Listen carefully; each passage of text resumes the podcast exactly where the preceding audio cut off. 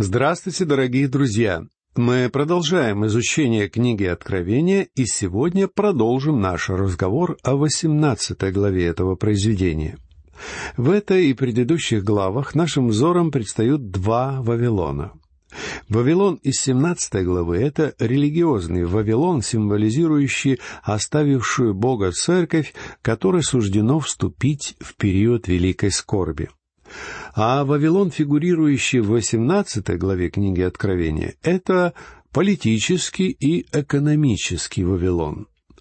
Этот коммерческий центр мира будет пользоваться любовью земных правителей, в то время как вероотступническая церковь испытает на себе всеобщую ненависть, что мы уже увидели при изучении 17 главы.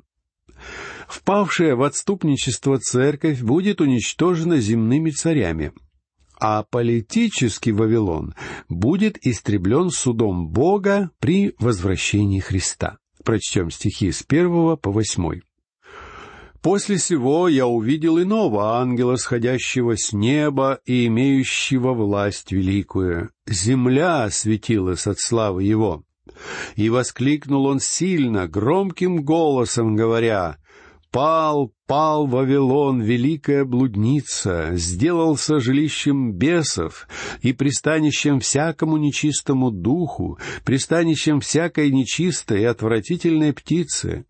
Ибо яростным вином блудодеяния своего она напоила все народы, и цари земные любодействовали с нею, и купцы земные разбогатели от великой роскоши ее. Грехи ее дошли до неба, и Бог воспомянул неправды ее. Воздайте ей так, как и она воздала вам, и вдвое воздайте ей по делам ее.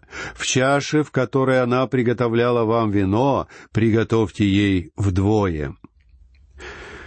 Вавилон мог похвастаться долго и богато историей своих грехов и беззаконий. Но Бог помнил все это — Суд Бога может наступить со значительным промедлением. Однако его наступление непреложно и неизбежно. Это нам может казаться, что грехи неверующих сходят им с рук. Однако суд Бога не замедлит. Сколько славилась она и роскошествовала, столько воздайте ей мучений и горестей, ибо она говорит в сердце своем, Сижу царицею, я не вдова и не увижу горести.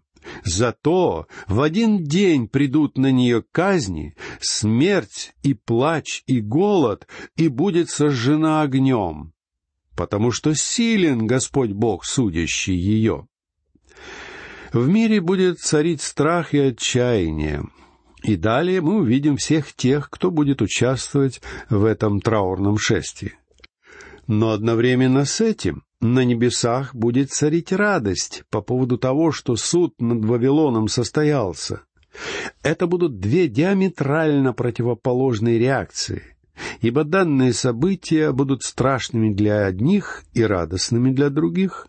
Прочтем стихи с девятого по девятнадцатый и восплачут, и возрыдают о ней цари земные, блудодействовавшие, роскошествовавшие с нею, когда увидят дым от пожара ее, стоя издали от страха мучений ее, и говоря, «Горе, горе тебе, великий город Вавилон, город крепкий, ибо в один час пришел суд твой» и купцы земные восплачут и возрыдают о ней, потому что товаров их никто уже не покупает, товаров золотых и серебряных, и камней драгоценных и жемчуга, и весона, и порфира, и шелка, и багреницы, и всякого благовонного дерева, и всяких изделий из слоновой кости, и всяких изделий из дорогих дерев, из меди и железа и мрамора, корицы и фимиама, и мира, и ладана, и вина, и елея, и муки, и пшеницы, и скота, и овец,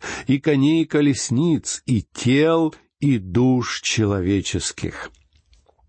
И плодов, угодных для души твоей, не стало у тебя, и все тучное и блистательное удалилось от тебя. Ты уже не найдешь его, торговавшие всем сим, обогатившиеся от нее, станут вдали от страха мучений ее, плача и рыдая, и говоря, «Горе, горе тебе, великий город, одетый в весон и парфиру и багряницу, украшенный золотом и камнями драгоценные, и жемчугом, ибо в один час погибло такое богатство». Ранее нам всегда удавалось найти параллельные отрывки из Ветхого Завета. Удастся ли нам найти что-то аналогичное в прошлом? Да, пророк Иезекииль предсказывал суд над городом Тиром, столицей Финикии, в 26 и 27 главах своей книги. В древнем мире город Тир был аналогом современных ведущих столиц мира, подобно тому, как однажды столицей мира станет Вавилон.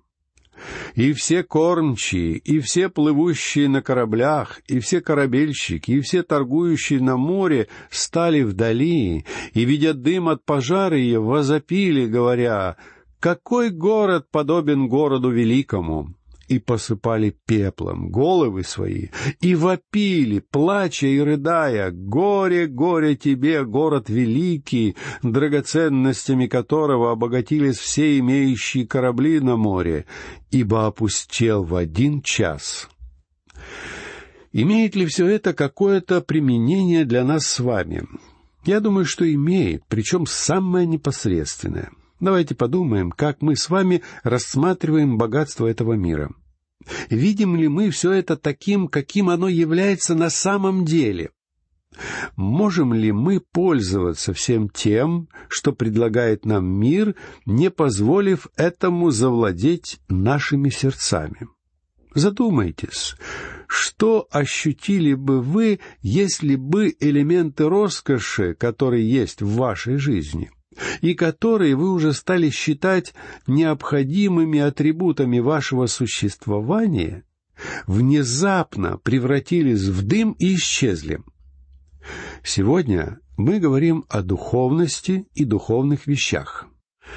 Даже в наших христианских организациях попытки побудить людей к жертвенности представляют собой подлинно героическую задачу, и в особенности побудить жертвовать богатых людей.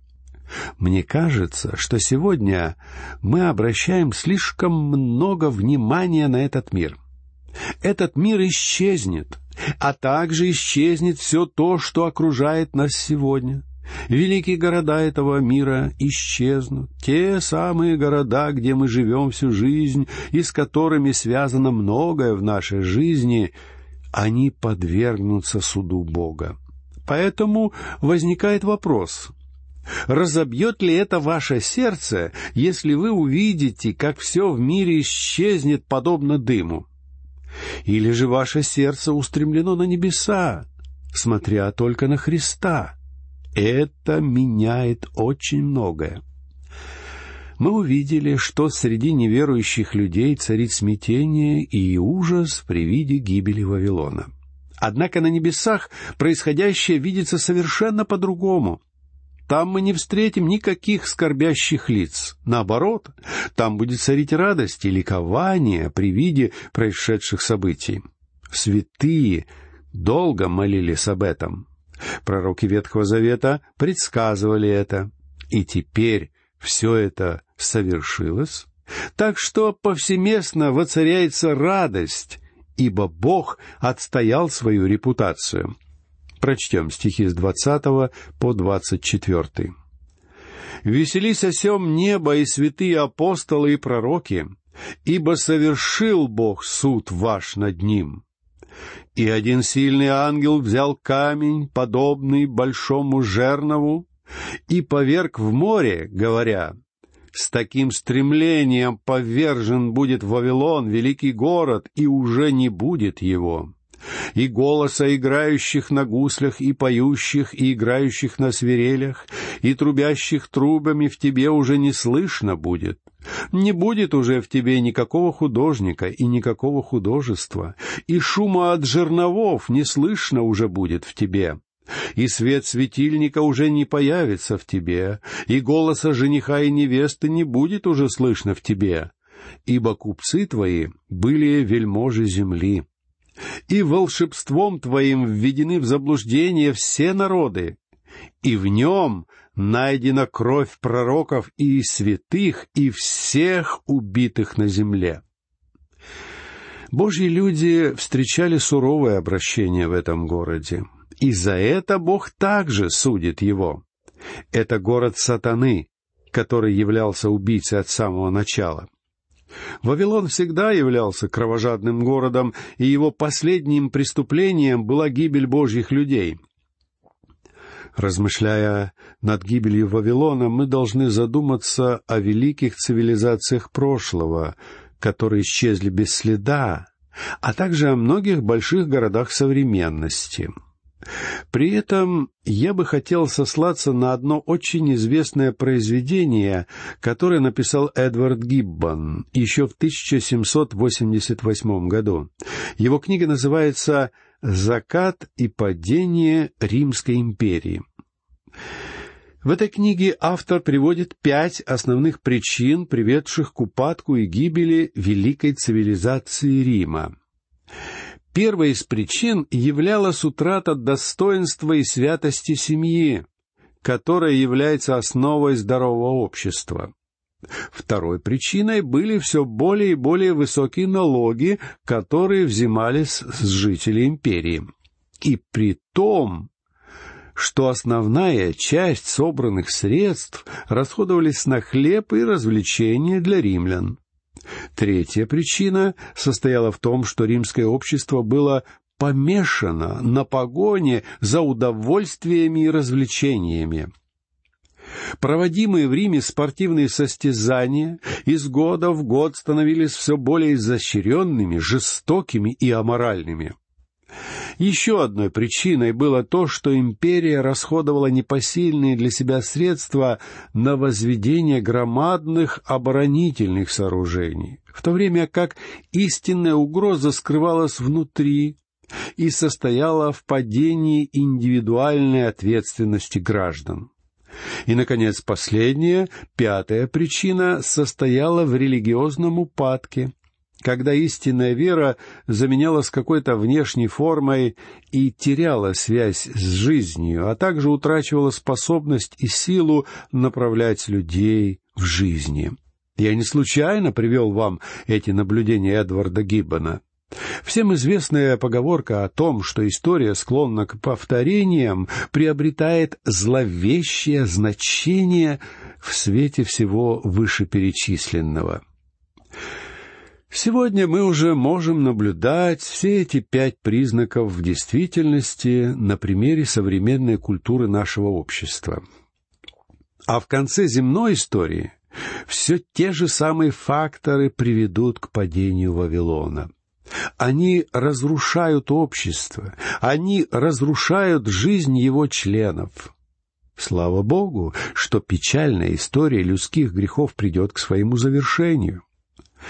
Изучаемая нами глава приводит к заключению этот пугающий период, который сам Господь Иисус назвал периодом великой скорби. В следующей главе мы увидим его самого, когда он придет на землю, чтобы положить конец этому мрачному, скорбному и полному катастроф периоду.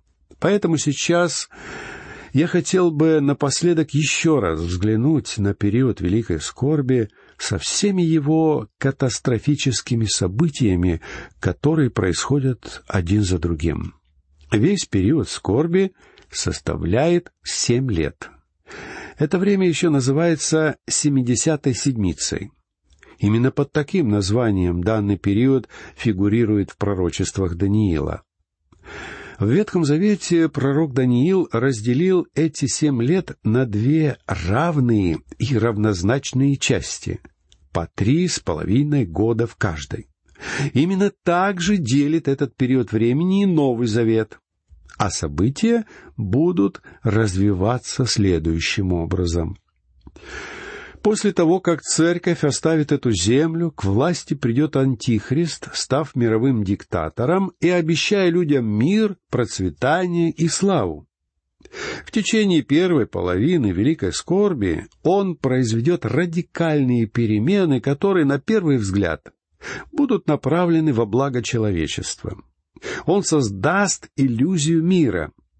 Все страны и государства будут находиться под его управлением. Когда настанет это время, в мире будет одно государство и одна религия, а люди Земли будут убеждены, что наступило тысячелетнее царство или же долгожданный золотой век, и это станет частью грандиозной лжи того периода. Истинная церковь, тело Христа, будет взята из этого мира до начала времени скорби. Церковь — это невеста Христа, и вскоре мы с вами увидим эту невесту, которая появляется в самом конце книги Откровения. При этом дети Израиля вновь станут Божьими свидетелями на земле. Это будут 144 тысячи сильных и запечатленных Божьим Духом свидетелей. Они будут нести свое свидетельство в этом мире, а вместе с ними будет свидетельствовать великое сообщество запечатленных Богом язычников. Примерно в середине этого семилетнего периода какой-то северный царь выступит войной против Израиля. И это откроет двери для полномасштабной войны. Антихрист начнет действовать, и его обман, как я думаю, станет очевидным для многих. Непокорное человечество под контролем сатаны вступит на путь войны — и этот мир начнет разваливаться на части, подобно тому, как в конце лета перезревшие плоды падают с деревьев на землю. Ближний Восток станет центром мировой деятельности в этот период.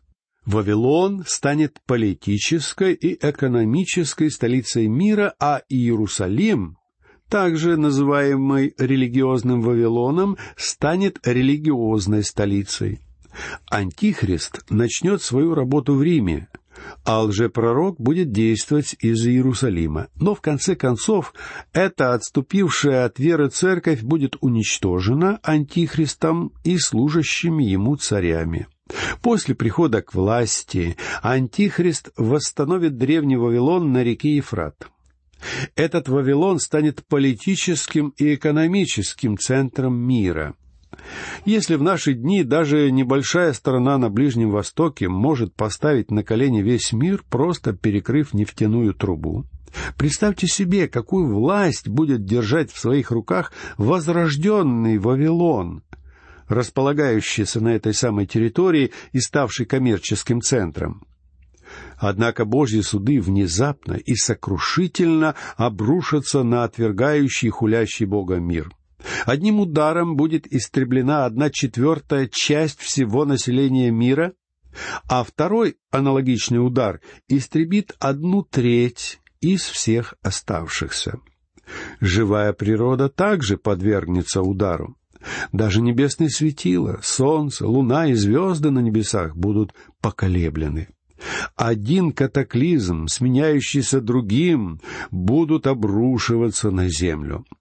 Однако сердце человека по-прежнему будет далеко от покаяния. И даже более того, люди будут отталкивать и хулить Бога на небесах. Затем вражеские армии двинутся войной против Израиля. В течение трех с половиной лет будет происходить Армагеддонская война. Это будет не какая-то одиночная битва, но долгая и полномасштабная война. В течение этого периода миллионы воинов окажутся вовлечены в этот конфликт на земле Палестины, но в конце концов все они будут уничтожены. И пролитая на полях сражений кровь будет доходить до лошадиных уздечек, что вовсе не является каким-то образом или преувеличением. И на фоне этой сцены ужасающего хаоса хаоса, который спровоцирован людьми и манипуляциями сатаны, появится царь царей и Господь господствующих. Да, царь придет на эту землю.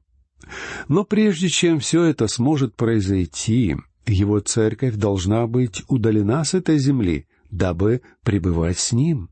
А затем церковь возвратится на землю вместе с Ним, когда Он придет для окончательного утверждения своего царства. Церковь вовсе не ждет осуществления событий, которые описываются с 4 по 18 главы.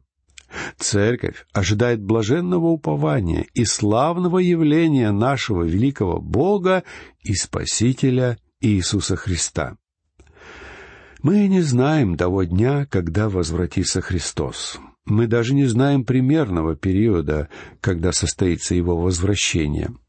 Это возвращение может произойти весьма скоро, и даже могло бы случиться сегодня — с другой стороны, Господь может не возвратиться еще с течения одного и даже нескольких столетий.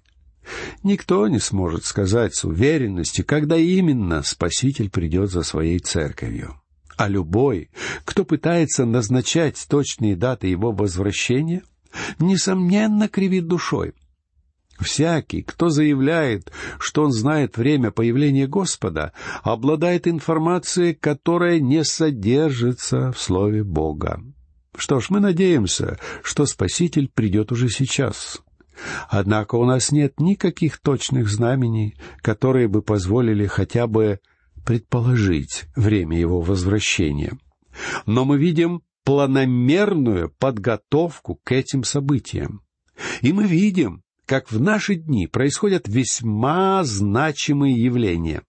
Очевидно, что Европа ищет человека достаточно сильного для того, чтобы объединить Римскую империю. И Антихрист грядет. Земные власти могут не знать этого, но они ожидают его.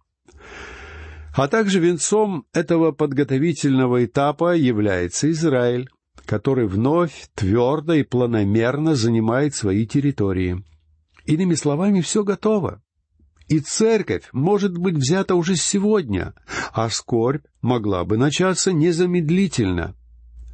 Но все это может и не произойти, ибо мы не знаем ни дня, ни часа.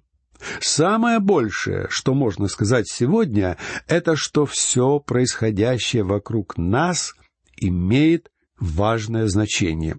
Мы живем в особенный период времени в истории этого мира. Однако все, что мы можем сказать с определенностью, это что сегодня наше спасение гораздо ближе, чем в тот день, когда мы впервые уверовали.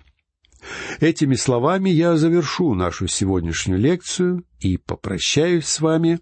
Всего вам доброго, до новых встреч.